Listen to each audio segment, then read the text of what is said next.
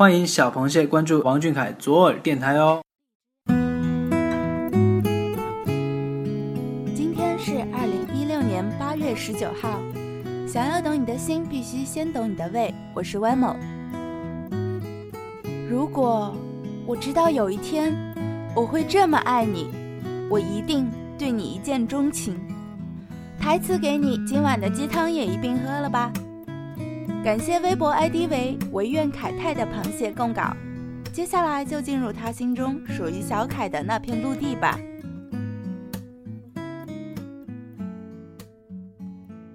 喜欢上王俊凯是一件很自然的事。这样的一个男孩，在这个时代太过难得。至少对我来说，这样的喜欢和颜值并无太多关系。王俊凯最不值得一提的是颜值，而他触动我最深的是他的平常心。还记得小时候。父辈与师长常常和我说，要保持一颗平常心，淡然处事。我自觉在这方面是做得不错的人，却在了解王俊凯之后感到羞愧。原来我是不如这个孩子的。少年驰名，无尽掌声，镁光灯下精致妆容，总是很容易让人迷失。可他，王俊凯。一个孩子就可以这样的坚定。王俊凯的家庭条件并不是很好，但他的家人培养了他朴实无华的品质。也许成功的家庭教育是，吃着粗茶淡饭长大的孩子，有朝一日面对繁华时，也不会转而沉迷山珍海味，而是会拥有宁静致远、脚踏实地的初心。他会在自拍里照出他的家居环境，那是所有一般家庭的房间，或许还稍微差些。他会带着一个价值不足百元的手链，是一直一直戴着，除了涉及到代言的时候。他会觉得七十元剪一个头发昂贵，而起身从座椅上离开。最最可贵的。却是在理发师认出他，并愿意免费为他理发时，笑着说要回家让妈妈剪。这样的王俊凯，让我觉得很珍贵。或许很多人看到的是节俭，我看到的却是他无论贫富都不变他自己的淡然。在这个浮躁攀比的世界，这样的心境。是少见的珍宝。或许也是因为带着这样的心，王俊凯在成名之后，依旧和学校里的朋友玩得很好。你只有步入过社会，看到过上层生活的样子，你才会知道，在那样一个环境里，要维持这样本真的心有多难。而我们的少年，一直做得很好。王俊凯的好若仅止于此，我想我也不会被撩成女友饭了。王俊凯很优秀，他的身上有着优秀者的品质。挑着近些的时间点说，就说和春春同台的那次《快乐大本营》，在爬坡游戏与迟到了这两个游戏中，王俊凯展现出的敏锐的观察力、判断力与果断的决策力，令我拜服。游戏虽小，却能以小见大，瞬间的应激反应方显人品素质。爬坡游戏里，王俊凯与队友一起和海涛、吴昕比赛。游戏一开始，王俊凯就立马抱住海涛，让他不能向前拖队友的脚。等队友到了差不多的高度后，他又飞速跑上别人很难爬上去的高坡，一秒冲顶。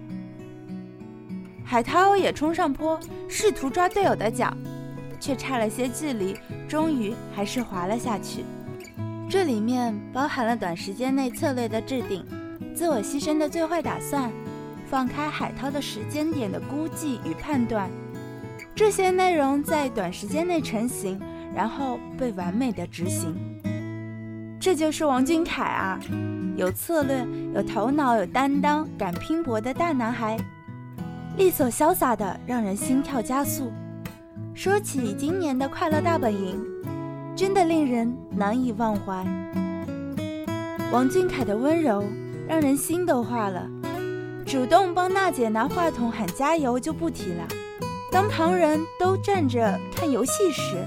小家伙却和黑衣人一起帮忙挪软垫，尤其是在给粉丝准备礼物的时候，他那么那么认真。虽然煮的不是很好看，可王俊凯却一直一直在努力摆盘，试着让它好看些。又在加调味料的时候说：“万一他不吃辣怎么办？”很简单的一句话，却一下子戳到了我。或许是因为我胃不好，不能吃辣吧。王俊凯一直是一个很注意细节的人，而这对我而言是致命的吸引。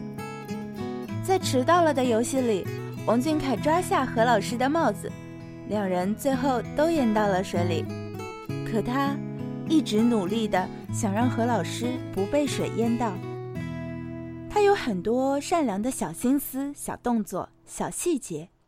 藏在你很容易忽略的地方，然后又在你面前装作什么都没有的样子，就好像在前线应援时，他会装作没有在看的样子，然后又偷偷的你一眼小螃蟹的方向，然后挠挠头或者脸。很别扭的王俊凯，很可爱的王俊凯，同时也是很让人心疼的王俊凯。很多人看到了王俊凯的光芒，觉得他很红火。可你又是否知道，这个孩子他在三年里迅速成长的背后，承受了多少委屈？我看着这个孩子的笑越来越少，就越来越怀念当年我们的小家伙毫无忧虑的笑成叉烧包的模样。少年眼眸里越来越多的悲伤，淡淡的。却让我很熟悉，很心疼，而我却只能以此为信。还好，岁月只是在少年的眸色里添了一丝淡雅的悲伤，沉淀的却是少年的坚定。还好，岁月只是让他从曾经的童言无忌，到如今了然于心的坚守。我喜欢王俊凯。看到他，默念他的名字，让我觉得在这样暧昧的时代里，我能存活下去，并且想和我一起存活下去的不止我一人。当我终于找到了属于自己的土壤，当我终于拥有了一片属于自己的明亮，我想陪王俊凯找到属于他的土壤，陪他等来属于他真正的天亮。我喜欢上了王俊凯，如同水赴东海，再难逆流。王俊凯，千人佼佼者为俊，大战而后胜者为凯。小螃蟹们，请相信，这样的王俊凯值得我们托付期待。